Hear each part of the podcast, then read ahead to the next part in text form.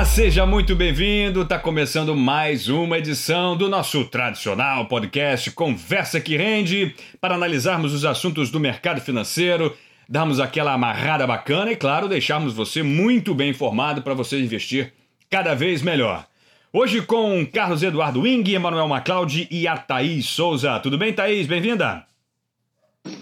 Tudo ótimo, tudo maravilhoso. Um prazer estar aqui mais uma vez com os meus colegas, com essa galera super bem informada e expert de mercado. Então, simbora. Nem tanto, nem tanto, calma.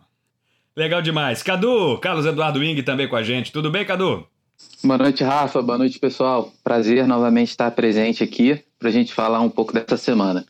Vamos lá, e bom, tivemos uma semana que, apesar da alta desse pregão aí da última sexta-feira, né, uma alta de 0,97%, o Ibovespa acabou fechando a semana em queda, tivemos uma desvalorização de 0,48%, o que acabou sendo a primeira perda semanal desde março, interrompendo aí um ritmo de três semanas seguidas de valorização. Cadu, como é que você viu essa semana? O que é que você destaca pra gente?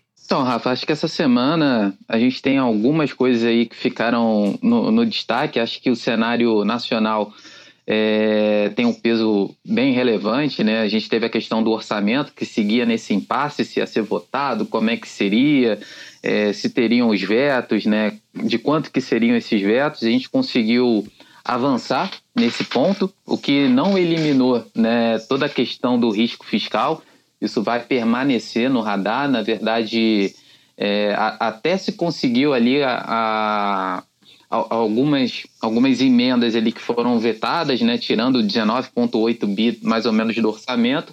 Por outro lado, deixou espaço também para que medidas ali para emergenciais, né, de novos pacotes emergenciais, fiquem fora do orçamento então, a gente tem que ficar com aquela luzinha ali amarela em relação à questão do, do risco fiscal do Brasil. É, em contramedida, a gente teve um resultado positivo em relação à arrecadação federal, né, que em março bateu o recorte, ficou acima aí do, da expectativa e do consenso do mercado.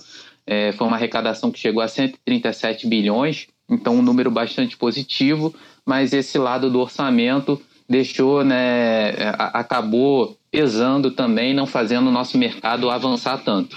O que ajudou as bolsas, de maneira geral, foram os resultados que a gente observou no, na economia externa, né?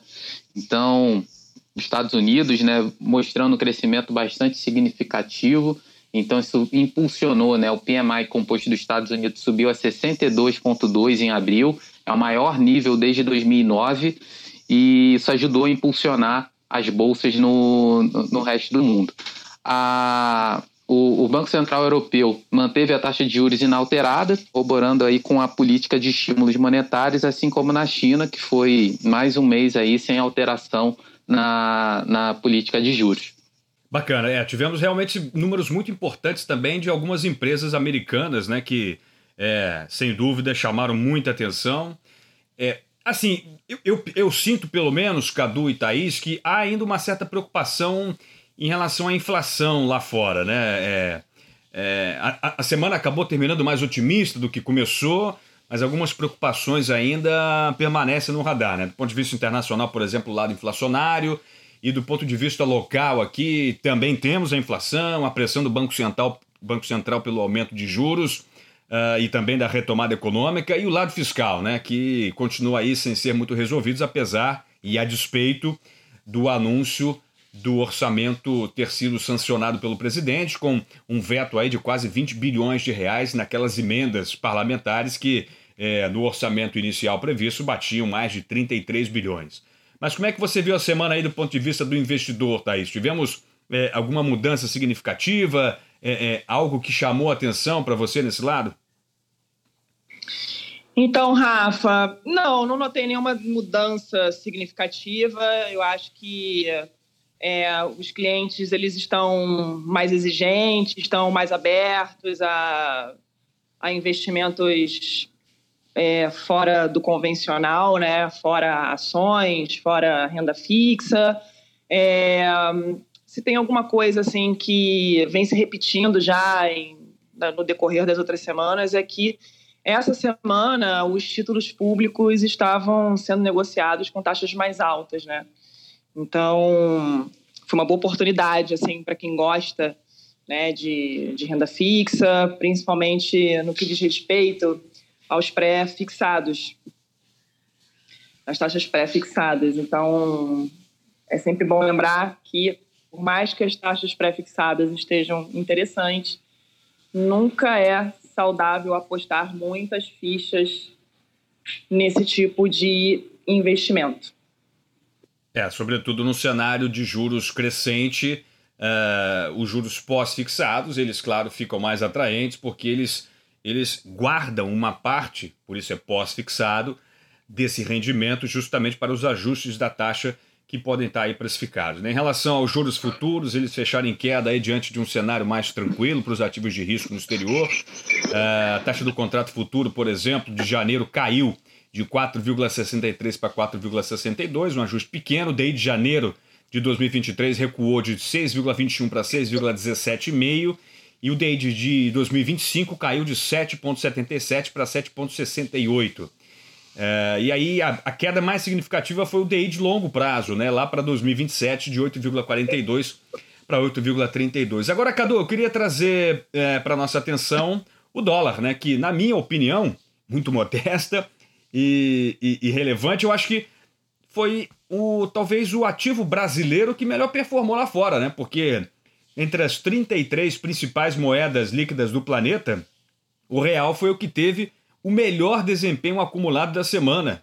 O dólar teve uma queda de 1,54% e isso já colocando no preço a alta de 0,78, uma alta expressiva nessa última sexta-feira, fechando o dólar a 5,49 que, que aconteceu para a nossa moeda brasileira ter se valorizado tanto e ter registrado esse desempenho melhor entre todos os outros pares aí? O que, é que aconteceu com a nossa moeda? Não, Rafa, acredito que diante de todo esse cenário, né, na verdade o real ele já segue muito descontado quando a gente compara com as outras moedas emergentes. E de certa forma, a, a gente percebe o mercado tendo uma tendência maior, voltando né, de olho nos setores mais cíclicos. Então também existe uma expectativa de uma receita mais relevante, principalmente a nossa bolsa, que tem uma, uma indexação maior.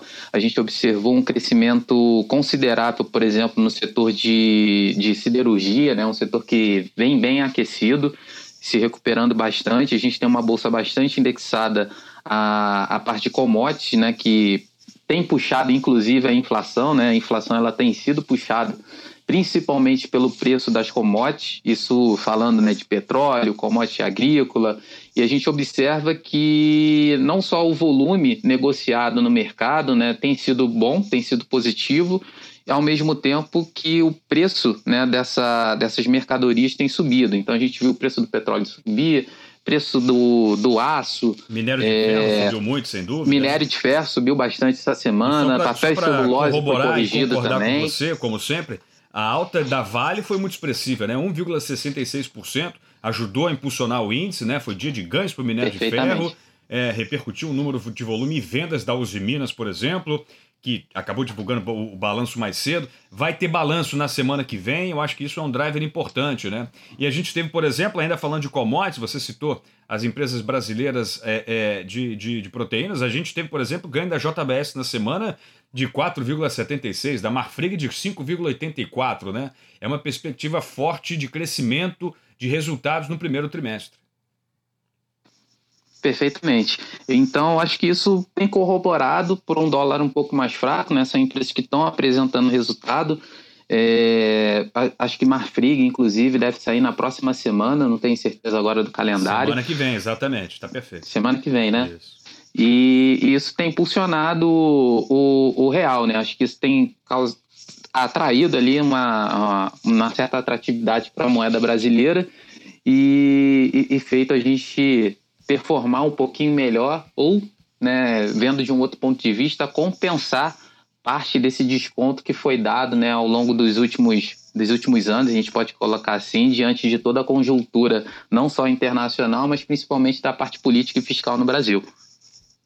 Bacana. E eu queria trazer um outro assunto que, na minha opinião, chamou atenção aí também durante a semana, que é o, o, o, a sinalização americana de que o governo dos Estados Unidos pode aumentar os ganhos de capital para os mais ricos, chegando a 43,4%, o dobro da taxa atual hoje de 20%. É uma alíquota a mais que aquela faixa mais rica tem. É, na verdade, dois assuntos que eu queria trazer. Esse é o primeiro, eu sei que foge um pouco da nossa pauta, mas como é, como é que vocês acham que isso impacta na perspectiva do investidor? A gente sabe que, e até eu digo infelizmente, o investidor brasileiro ele ainda é um investidor de classe média alta a o topo da pirâmide, né? Você acha que isso pode pegar aí mundo afora, Cadu e Thaís? Por exemplo, Joe Biden levando e liderando aí uma, uma nova, é, é, uma nova, digamos, leva de aumento de impostos para os mais ricos. Não vai ser um aumento pouco, não, é 43,4%. Como é que vocês veem esse tipo de medida? Então, Rafa, você lembrou bem. Eu acabei esquecendo um assunto importante, eu não citei aqui dessa semana. É, o Biden fez essa, essa proposta né, de impor esse imposto sobre ganhos de capital, que pode chegar a uma alíquota de até 43,4%. De certa forma, isso já estava dentro do, do discurso né, é, durante a campanha Bem eleitoral. Lembrado. Exatamente. Então, não é uma coisa que surpreende. Até tiveram algumas pessoas que me perguntaram né, se, se isso afetava a percepção do mercado, se era ruim. Eu até comentei que não, porque isso já fazia parte da campanha eleitoral. Tava e ao mesmo tempo. como a gente costuma dizer, né?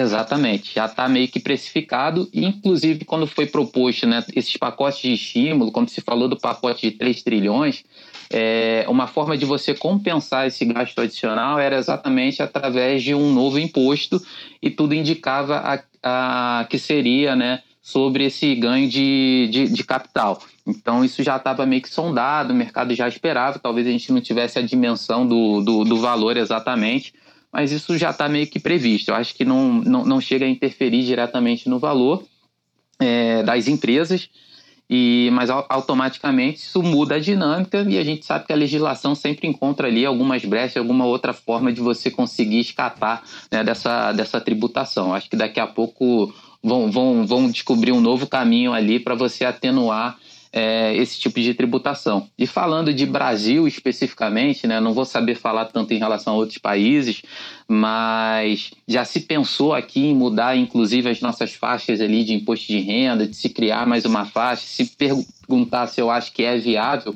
eu acredito que nesse momento não, principalmente por ser uma, uma agenda que, que não é, é popular, né? Você criar né? uma nova alíquota e, e, e dificulta, né? É, ainda mais você falando de um momento de pandemia e, e, chegando próximo de eleição, acho muito difícil você avançar com qualquer tipo de discussão nesse sentido de aumento de imposto né, na faixa de renda. É, em relação Eu concordo. A, rapidamente, Thaís, só para a gente contextualizar, em relação ao imposto de renda especificamente no Brasil, a gente tem uma defasagem muito grande, né? A gente não tem um reajuste da inflação nesse tempo, né? Então, por exemplo, pessoas que estão numa faixa de tributação ainda é, lá, é, digamos, naquela primeira faixa, já deveria estar isenta há muito tempo, porque segue numa mesma faixa de tributação. Não houve um reajuste, né? Isso é benéfico para o governo, porque ele continua arrecadando mais, porém sacrifica demais a população que continua numa faixa tributária onde ele já não ganha o que ganhava, se eu não me engano, há 5, 6 anos atrás, não há um reajuste inflacionário da, da, dessa faixa tributária, então acaba mais gente pagando imposto, quando na verdade apenas uma faixa maior do extrato social da população que ganha lá até mais ou menos 28 mil reais por ano é que deveria pagar imposto. Então tem muita gente pagando imposto no Brasil que não deveria, enquanto outros que talvez poderiam contribuir mais não estão conseguindo, né? Quer dizer, não estão conseguindo, não, estão contribuindo. Quem não consegue é o governo brasileiro puxar esse ganho de capital que poderia estar acontecendo com, essa, é, é, com esse reajuste da inflação. Mas essa é uma outra discussão, não vamos nem entrar em consideração. Não sou especialista nisso, longe de ter essa pretensão, mas a gente, só para contextualizar essa explicação mais é, é, geral do que está acontecendo nos Estados Unidos. Mas vai lá, Thaís, acabei te interrompendo, perdão. Não, sem problema nenhum, muito bem colocado, Rafael, muito bem contextualizado. Era realmente para apenas para dizer que eu concordo assim com a visão né, do, do Cadu em relação ao ponto de vista do Brasil, né? Entrar com essa medida que realmente não faz o, não faz o menor sentido. É, não no sentido de não ser interessante, mas no sentido de que não é popular. Né? Então, gente, eu creio, né, eu acredito que não ouviremos esse tipo de notícia por aqui, pelo menos até as próximas eleições. Agora, senhores, para mim esse aqui é o assunto da semana. Eu não sei se vocês estão lembrados, mas é, a Mega da Virada não teve vencedor em 2020. Vocês estão sabendo disso? Está sabendo disso, Thaís? Está sabendo disso, Cadu? Nem tô sabendo disso. Não? Como, como assim? Calma aí. Tivemos sabendo, a Mega da sabendo. Virada, o prêmio de 162 milhões de reais e 600 mil, e o vencedor não apareceu. Vocês não estão sabendo disso? Não é possível.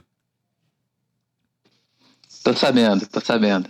Rapaz, você sabe que. Eu não sei se você nunca ganhou na Mega Sena, mas é, se você ganhar na Mega Sena, saiba que você tem 90 dias para aparecer. Se você não aparecer, meu amigo, acabou, você não tem prêmio.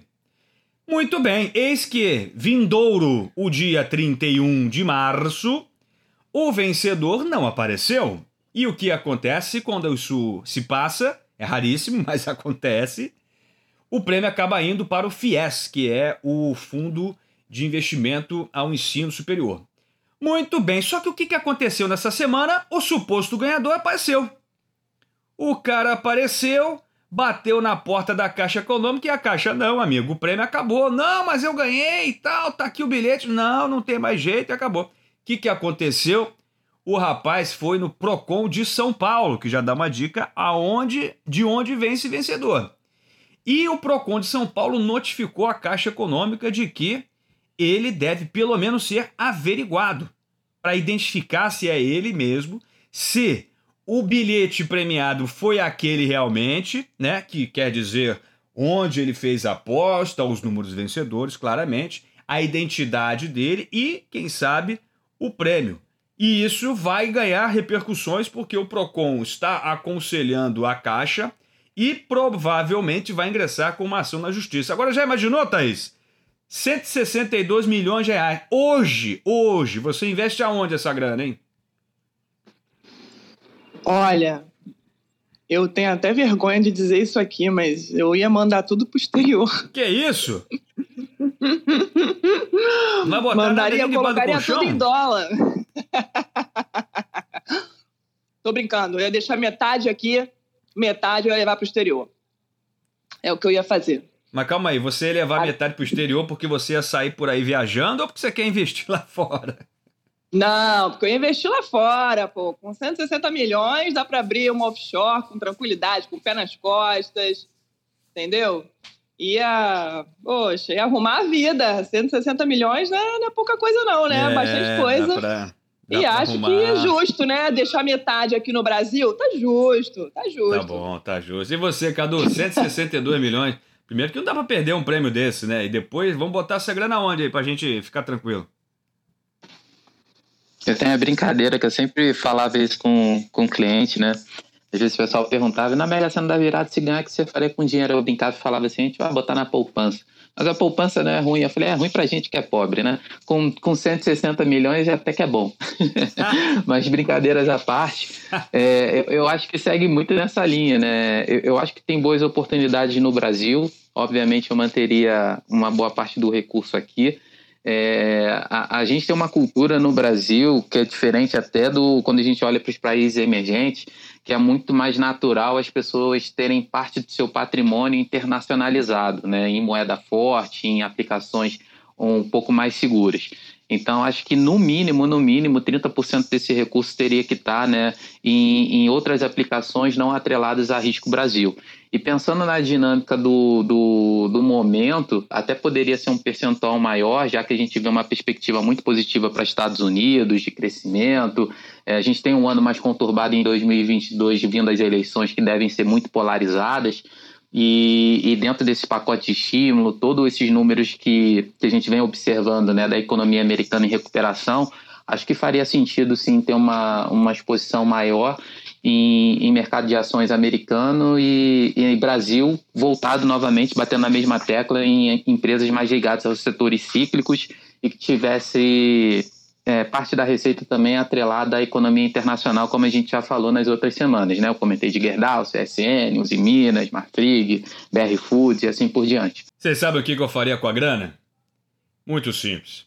Eu botaria na mão de vocês, eu ia pegar uma graninha por mês e falar, ó, nem me viu, se vira aí Cadu, se vira aí Thaís, e ó, tchau e benção, tá bom? Que maravilha! Recebo! O problema é de vocês, eu não tenho nada a ver com isso. que beleza seria, né? Mas é isso. Obrigado. Bom, fechamos a semana, uma semaninha mais curta, uma semana de paz, eu acho, né? uma semana mais calma, não tivemos assim tantos ruídos políticos aqui no Brasil que geralmente acabam interferindo. Aliás, eu estava lendo uma entrevista interessantíssima essa semana é, de um economista da o, perdão, sócio fundador e economista Thomas Gilbert, da Gold Investimentos. Quando Brasília sai de cena, a bolsa tende a operar mais leve. E foi o que aconteceu durante essa semana. Por isso, acabaram as coisas, digamos assim, com menos volatilidade, com menos risco político no radar. O que sempre, sempre é uma boa notícia, porém, fiquemos de olho. Obrigado demais, galera. Fechamos por essa semana, agradecendo a você, Cadu, Carlos Eduardo Ing, por mais uma vez estar aqui com a gente. Obrigado, Cadu. Até semana que vem.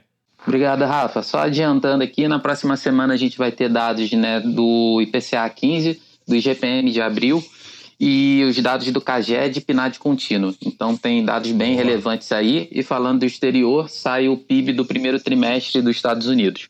Nossa, olho nesse número que sem dúvida vai chacoalhar o mercado.